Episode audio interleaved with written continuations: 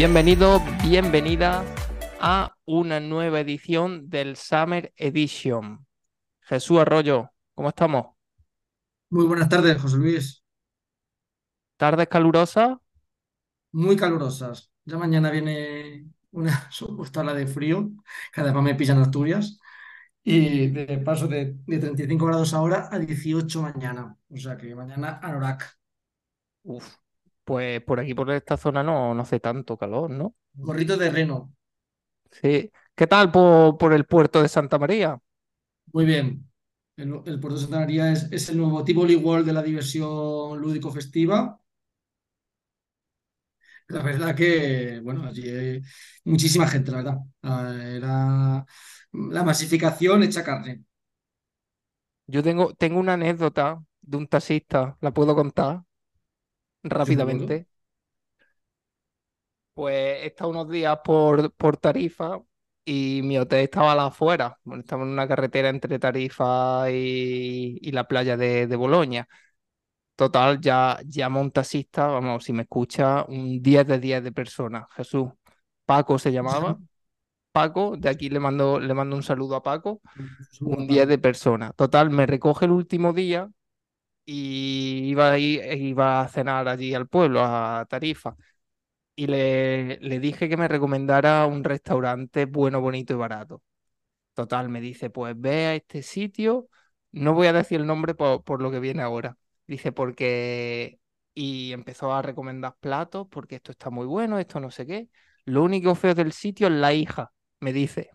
Y, y yo, claro, digo, pero hombre, Paco, a mí me da igual que, que la hija pues sea fea, que, que influye la hija. Y me dice, no, no, es que es camarera. Total, ya ahí se, no, no quise ahondar más la conversación y, y yo mientras en el taxi mi cabeza se puso a pensar, digo, a lo mejor papá con el TripAdvisor tendrían que añadir un nuevo ítem de limpieza, eh, ubicación y que, que ponga hija o hijo, ¿no? Y, y, y a lo mejor le da puntos, sobre todo por la hija o el hijo. Sí, está cuanto menos, ¿no? Pero luego tenía razón Paco. bueno, voy a decir, no, no lo voy a decir aquí si tenía razón o no. pues, ¿qué, esti- qué tiene mejor cara, las coquillas o la, o la camarera? No, no voy a decirlo, no, no, no entremos en esos, en esos aspectos. No voy. Descalificación personal no, Exactamente. no tiene cabida en este podcast. Exactamente, las descalificaciones. Bueno, Jesús, pues aparte de hacer muchas. Tarifa, Tarifa es uno de los sitios donde más avistamientos de, de ovnis hay en España, por cierto. Pues fíjate que es- eso te iba a comentar, que nosotros hemos visitado muchos lugares, pero nosotros también nos han visitado, ¿eh? Lo correcto. Siempre intentamos que, que sentirnos acompañados como si, como si fuéramos unas ancianas que salen a pasear a la calle, siempre con compañía. Y hoy, ¿quién nos acompaña? Bueno, pues hoy tengo a mi lado a un experto en ufología, el doctor Mercurio, es su seudónimo. Y bueno, pero antes de, presentar lo que está aquí impaciente, está deseando ya de, de entrar, porque hemos invitado a un doctor en ufología hoy al podcast. Pues eh, a raíz de una comparecencia que hubo el- la pasada semana, la, la semana, la última semana de julio, en, bueno, en el Congreso de los Estados Unidos, donde bueno, se, destapó el pastel, digamos, ¿no? Donde un, bueno, un trabajador de- del Pentágono durante los últimos, pues creo que eran 30 20 años, pues eh, vino a decir que, bueno, que había algo eh, en nuestros cielos. Que ellos están preocupados ahora por eso, que el fentanilo y toda la droga esta zombie parece que les da igual, pero ahí están sus preocupaciones, eh, en los ovnis. La verdad que eh, los ovnis y Estados Unidos siempre han vivido una, una luna de miel. Ahora parece que están viviendo su- sus bodas de oro, en lo que se refiere a, de nuevo a, a- la prensa mediática y todo lo que gira en torno a la ufología.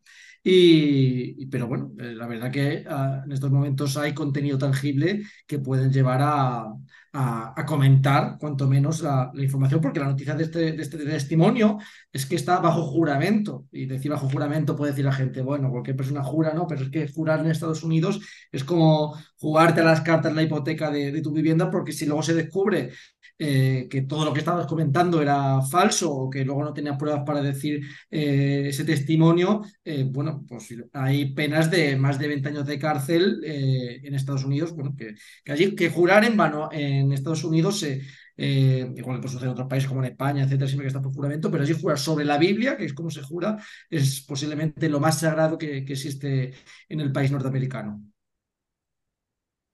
Bueno, pues vaya presentación, ¿no? Increíble. Te, mira, como no tenemos se viene poco informado, ¿eh? Aquí te- se viene leído, sí, aquí se viene sí, y con los deberes hechos. Efectivamente, pues mira, paso el micro al doctor Mercurio. Tenemos un micro, vamos a ir pasándolo, ¿vale? Así, medios que Jesús. tenemos, y hay veces que tenemos un micro, hay veces que tenemos unos auriculares, y hay veces que hablamos con un vaquero y a veces que hablamos con el doctor Mercurio. Eh, las sorpresas de este Saber Edition en Bajo la Luz del Flexo son, vamos, in- infinitas. Doctor Mercurio, muy buenas tardes, gracias por estar aquí. Muy buenas tardes. Pues no sé si vengo a daros calidad al programa o a hundirlo directamente. Eh, Es que más abajo, de, no sé si escuchaste el último programa, espero que no, sí, pero sí. peor a lo que es, peor Me- del me último programa arriesgué no a se ello. puede ir ya. Ya no se puede ir peor que el último programa, así que todo lo que, todo lo que se diga aquí hoy va a ser para mejorarlo. Bueno, yo de momento he traído una Jonquilata de Cruzcampo, ¿eh? que se puede considerar. el baril- podemos decir que el barilete de Cruzcampo es un, es un alien camuflado. podemos considerarlo objeto no identificado por el momento, pero está por, todo por gira, dilucidar. todo gira en su entorno, o sea, que es a su alrededor, o sea, que se puede comentar, se podría decir que, que el Gambrinus de Campo, de Campo es como un planeta. Exactamente, exactamente. Y bueno, pues vengo aquí a, a ver qué pasa, ¿no? A ver, a, a ver qué obse- observamos en, en los cielos nocturnos de este podcast. Y U- u- Ubícanos, eh, doctor, en ese sentido. Eh, ¿cómo te definirías tú? que- como experto en ufología, como, como a- amante de lo, de lo, de lo extraño, como amante de los cielos? bueno, me definiría como un bocazas. Y, y la verdad es que eh, está muy interesante, está muy caliente el tema de la, de la ufología. Está muy bien que, que se hayan puesto las cartas sobre la mesa en, en Estados Unidos.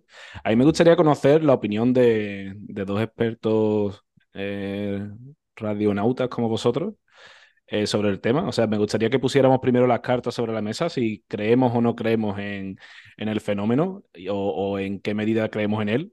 Y a partir de ahí podemos ir departiendo. Jesús Arroyo, Luis? ¿cree, cree en los ovnis?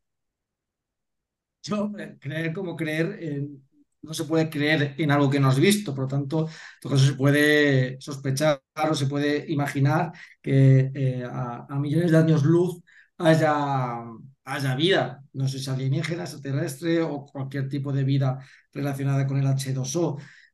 Eh, alienígenas como concebimos en Hollywood, pues eh, se me hace, se me hace difícil el creer. No, no creo que haya una invasión secreta como la última serie de, Marvel o, que extraterrestres aprovechen años luz de distancia para venir a España, visitar un pueblo de Cuenca, pegar cuatro flasazos y volverse sin decir nada más. No sé, se puede considerar que son tímidos, puede posiblemente, pero hay, hay hechos extraños.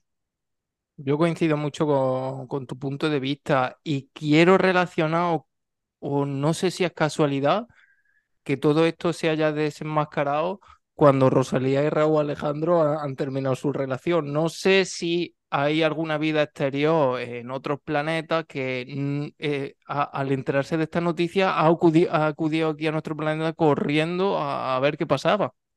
Una cortina de humo, se podría hablar claramente. Sí, es muy, es muy probable que tenga que ver mucho con Rosalía, el fenómeno alien.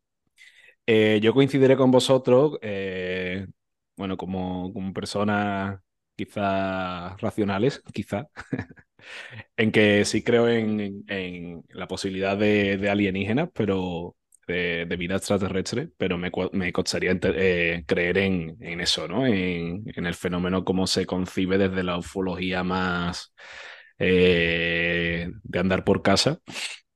Pero sí que es verdad que el fenómeno tiene mucho atractivo. Eh, visualmente, tanto en el cine, en la literatura, en cómic, eh, da muchísimo juego. Y, y es bonito pensar que, o sea, estaría bien que, que, hubiera algo, ¿no? Que pasara algo de repente, que apareciera un, un ovni y dijéramos, joder, ahí está el cabrón. Eso estaría, estaría muy bien.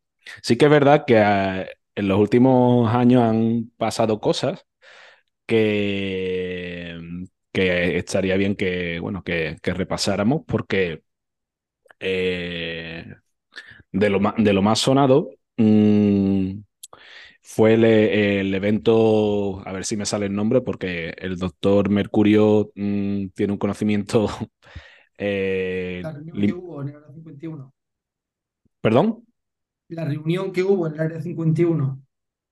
No, no me refería a eso. Me refería a un evento que hubo, me parece que fue en 2017, que, que fue el Oumuamua, creo que se pronuncia así, no sé si lo conocéis.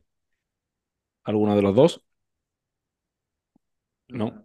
Bueno, esto fue eh, un supuesto asteroide que pasó cerca del Sol y que um, tuvo un comportamiento eh, irregular, que no tenía nada que ver con el comportamiento de otros asteroides y cometas que habían pasado eh, nunca, y que en lugar de, frenar, aceleraba. Entonces, este asteroide o este supuesto cometa sí que ha sido considerado como un posible mm, eh, nave o pieza de nave, o no se sabe muy bien. E incluso hay científicos de, de, Harvard, de tal, no sé, no, no estoy hablando aquí un poco. Sí, sí, estoy, estoy, leyendo la noticia ahora mismo y un poquito de piel de gallina. Eh, eh, lo que narraban los eh, científicos que habían detectado en un observatorio de, de Hawái de cómo el asteroide eh, tenía una trayectoria caótica y su brillo cambiaba de manera abrupta. Era como mm. si Ortega Cano estuviera conduciendo ese asteroide, digamos, ¿no? Correcto. Y sí que es algo que, que bueno, que te hace pensar, no digo que, que, sea, que no sea, pero sí que son eh, evidencias científicas un poco extrañas. Y, y, partiendo de esa base, pues puedes decir, joder, ¿por qué no? Eh, igual sí que, no digo que nos visiten en un pueblo de Cuenca, pero pero que, que puedan pasar de largo porque, a ver, es muy complicado, ¿no? Que, que, se, que, que, que nos vean a nosotros y digan, pues vamos allá.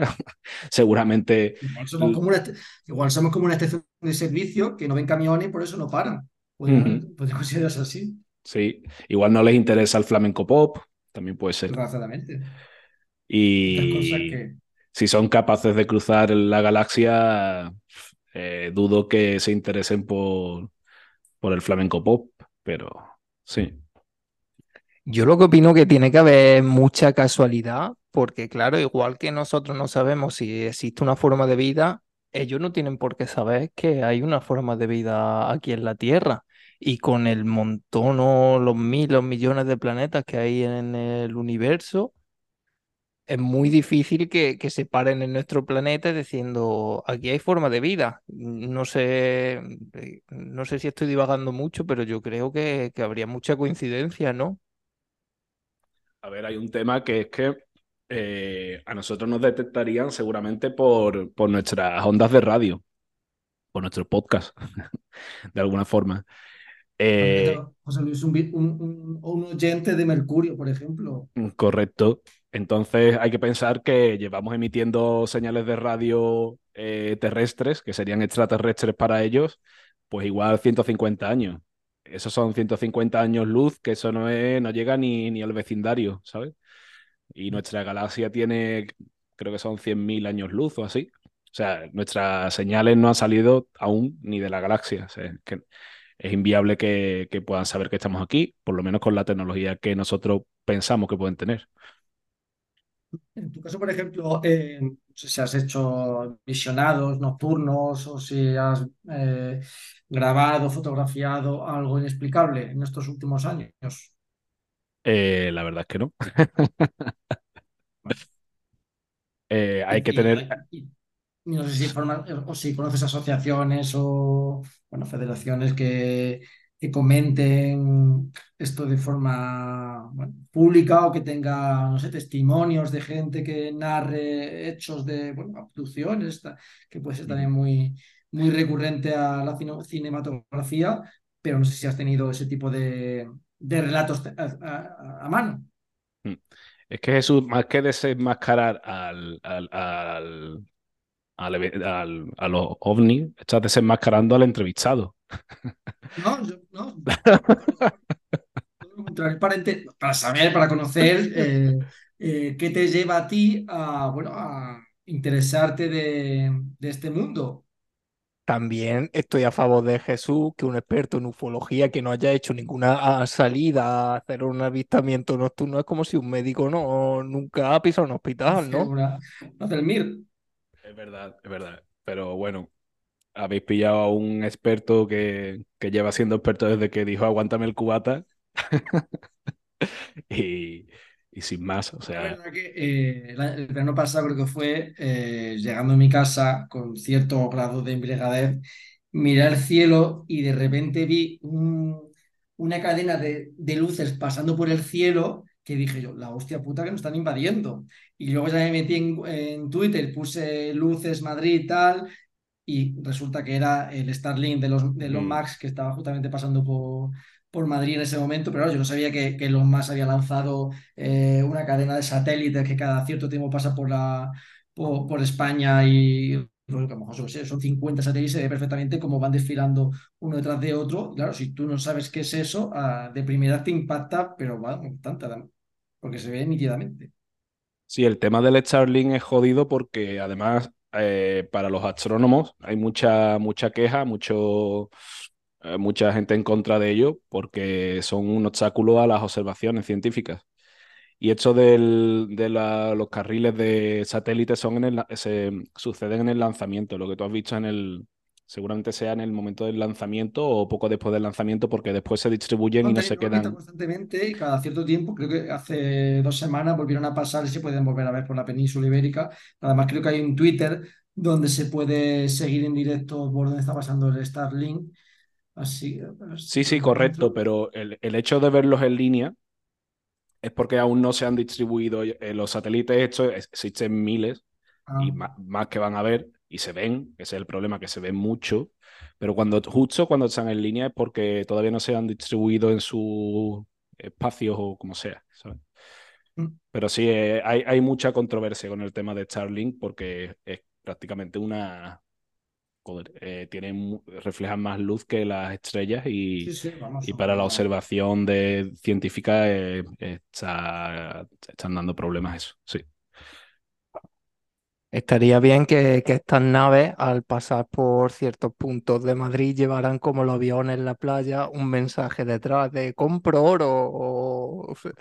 Es que además eh, son como una cadena de, de luces, creo que estoy viendo ahora mismo justamente 30, pues le faltaría pues eso, un, un que te bote chapote, por ejemplo, eso que está muy de moda ahora, pues estaría, estaría en plan, pues bueno, un mensaje político, un mensaje o Rosalía se fuerte, algo así.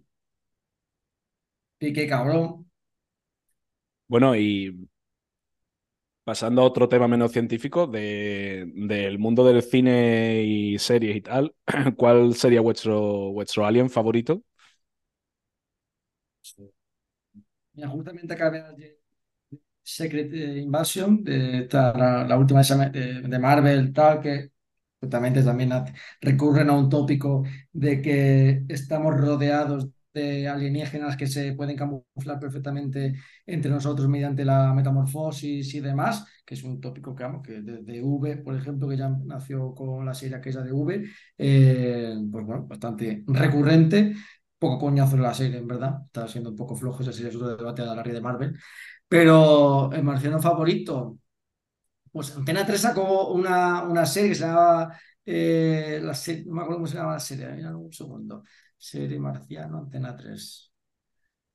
El inquilino, pues el inquilino es que sale con Jorge Sanz, una serie, vamos. Eh, Jorge Sanz de, de, Marciano.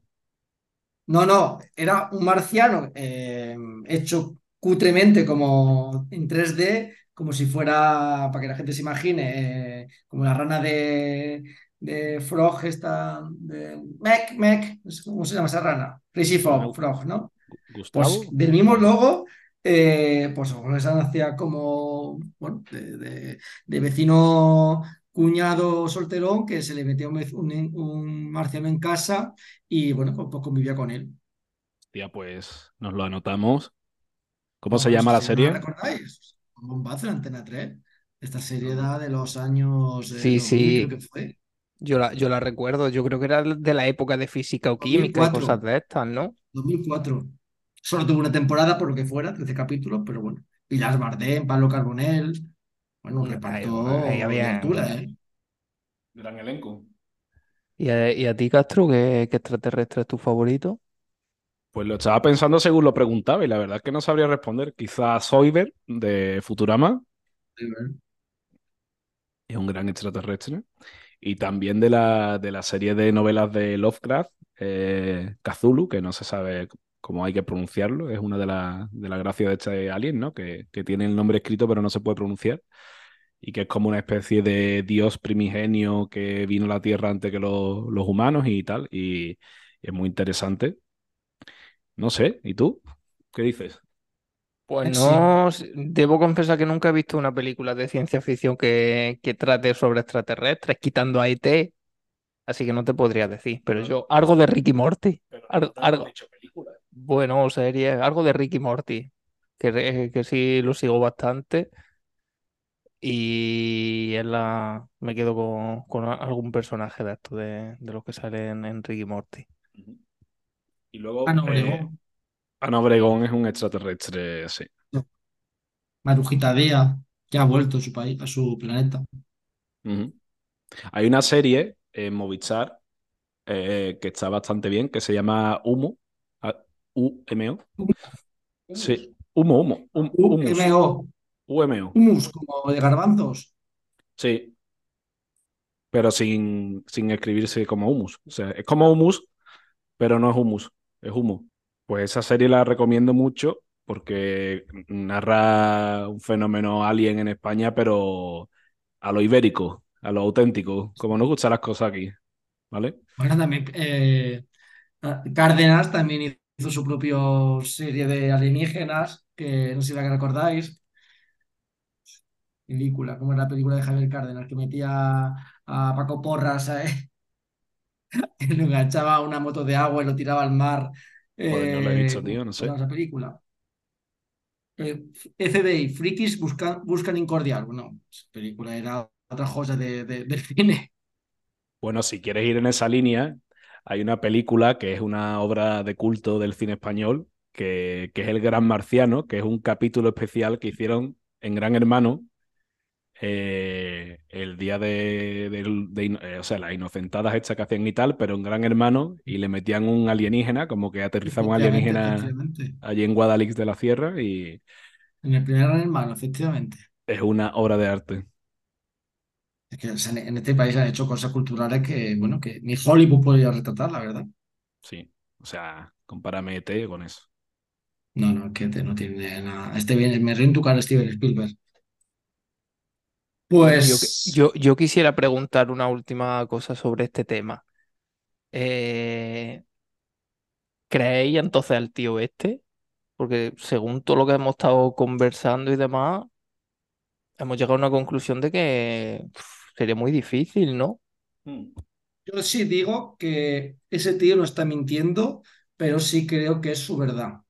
Creo que él ha podido descubrir cosas a raíz de las 40 entrevistas que, que ha hecho, pero claro, en esas 40 entrevistas han encontrado gente que, bueno, que habrá contado, eh, le habrá contado ciertas cosas, le habrá demostrado ciertos documentos que pueden estar manipulados o no.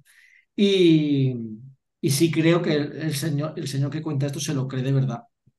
De verdad. O sea, creo que no está mintiendo, no tiene por qué mentir. Por lo tanto, hay gente que se cree su propia verdad. En este caso, creo que su- eh, él está diciendo, eh, vamos, eh, convencido de que ha- hay extraterrestres, eh, que guarda, que Estados Unidos guarda extraterrestres. Es más, yo sí creo que Estados Unidos guarda cosas, que Estados Unidos esconde, vamos, mm, ahí tiene que haber documentos desclasificados. Más la NASA, va- la NASA supuestamente va a abrir una, una investigación, según anunció su director el otro día en Buenos Aires. Eh, pero vamos, no sé hasta qué punto el Área 51 esconde restos alienígenas en, en, en- privacidad. Pues un poco en tu línea. O sea, Es complicado de creer, pero entramos en el terreno de la creencia, exactamente, y, al final, pues bueno, mmm, sin base mm, para, sin nada físico a lo que agarrarnos, hay una frase que no sé quién la dijo, que era, eh, grandes evidencias requieren grandes demostraciones o algo así. Y no puedes afirmar que existen los aliens si no tienes nada muy gordo que mostrar físico. Entonces... Y porque haya hechos que no se puedan explicar, no se pueden eh, asociar a, al hecho de han sido los alienígenas como tal. Ha Claro. sido Mars Attack.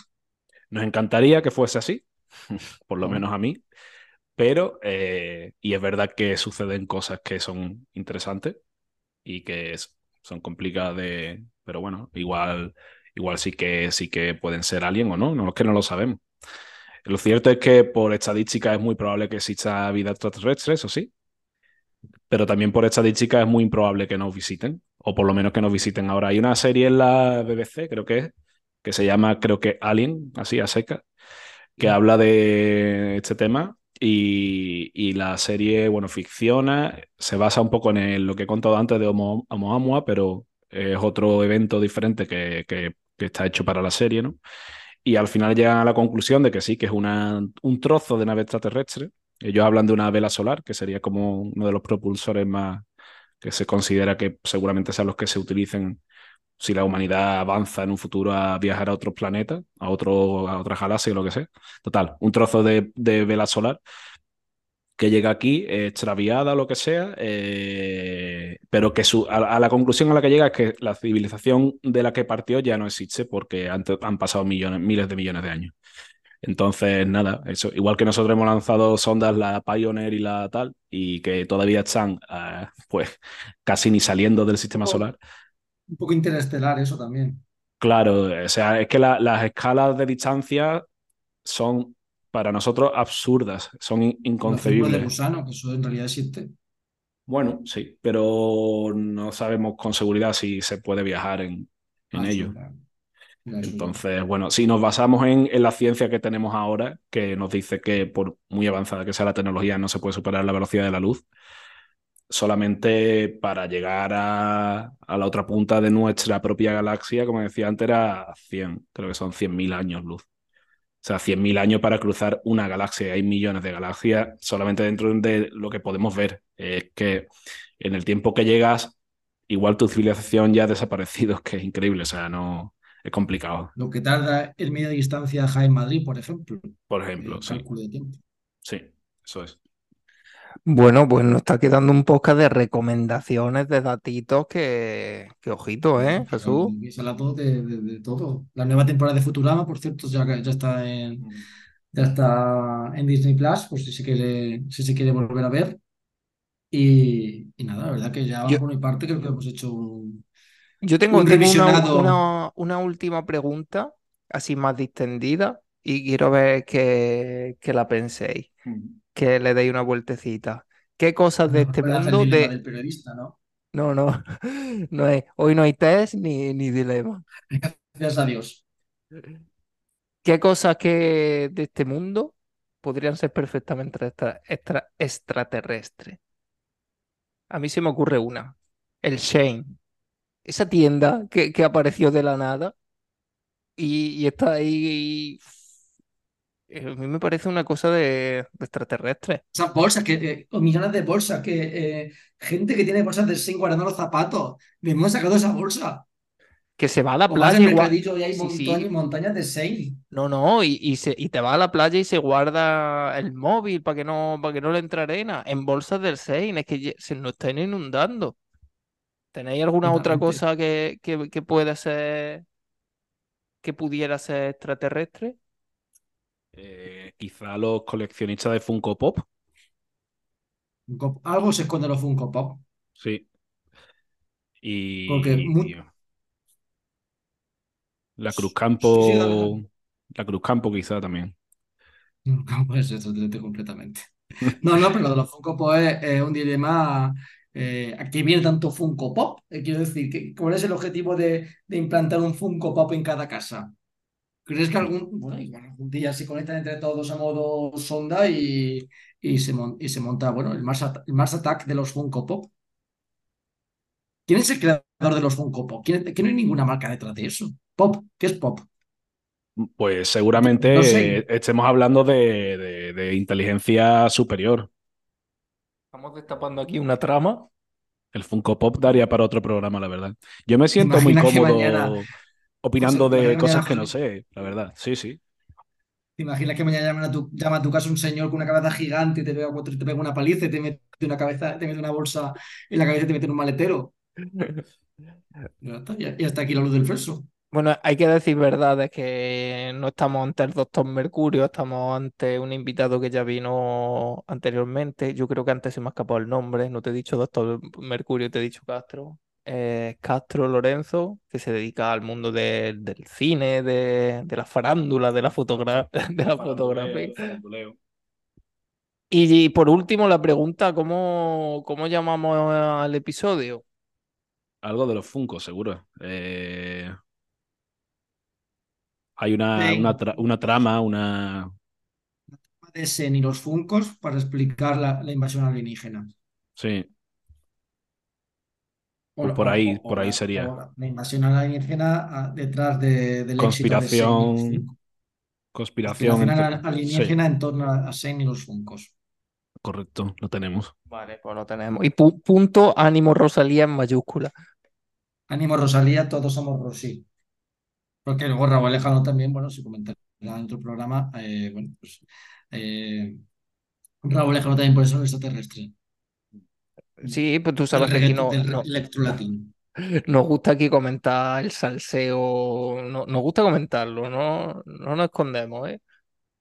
Y desde, desde que sí, apareció este podcast había mucha ruptura de pareja, ¿eh? Muchas rupturas sonadas, además, ¿eh? Sí, sí. Eh, y vamos, esperamos que haya una sesión Bizarrap Rosalía próximamente. En ese momento habrá un especial eh, bajo la luz del fleso. Saldremos de Summer Edition para grabar ese especial musical. Y esperamos, eh, ojalá sea pronto. Oye, y una Pero se le cosa, mainan mucho las aguas, eh, se han quitado hierro entre ellos, no se han querido dar puñaladas.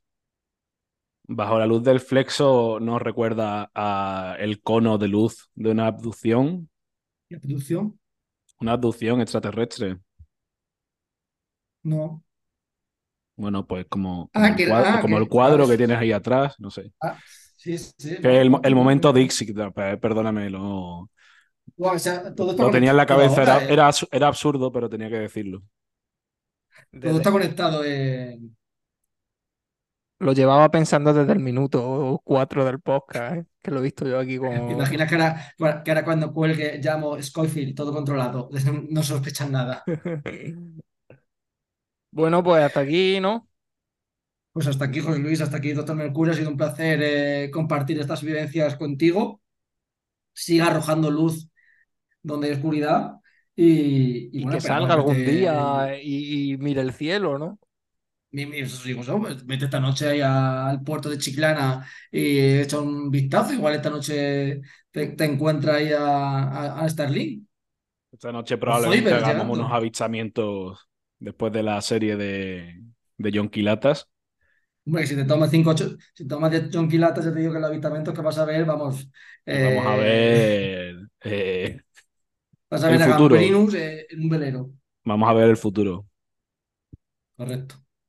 Bueno, pues nos despedimos aquí. Muchas gracias por escuchar el Summer Edition. Eh, no está siendo fácil escucharlo, yo lo reconozco, pero hay, hay gente que está ahí, ¿eh? Prometo que si comenzamos a monetizar, yo invierto en un micrófono. Ya, ya, ya va siendo hora, también te lo digo, ¿eh? Yo ya he mirado un par por Wallapop y, y se está, se está negociando, se está negociando y bueno, para septiembre tenemos un micrófono. Muy bien, pues esperemos que lo tengamos prontito, ¿eh? Un abrazo. Muchísimas gracias a los dos, un abrazo y nos vemos en el próximo. Hasta, pros- hasta pronto.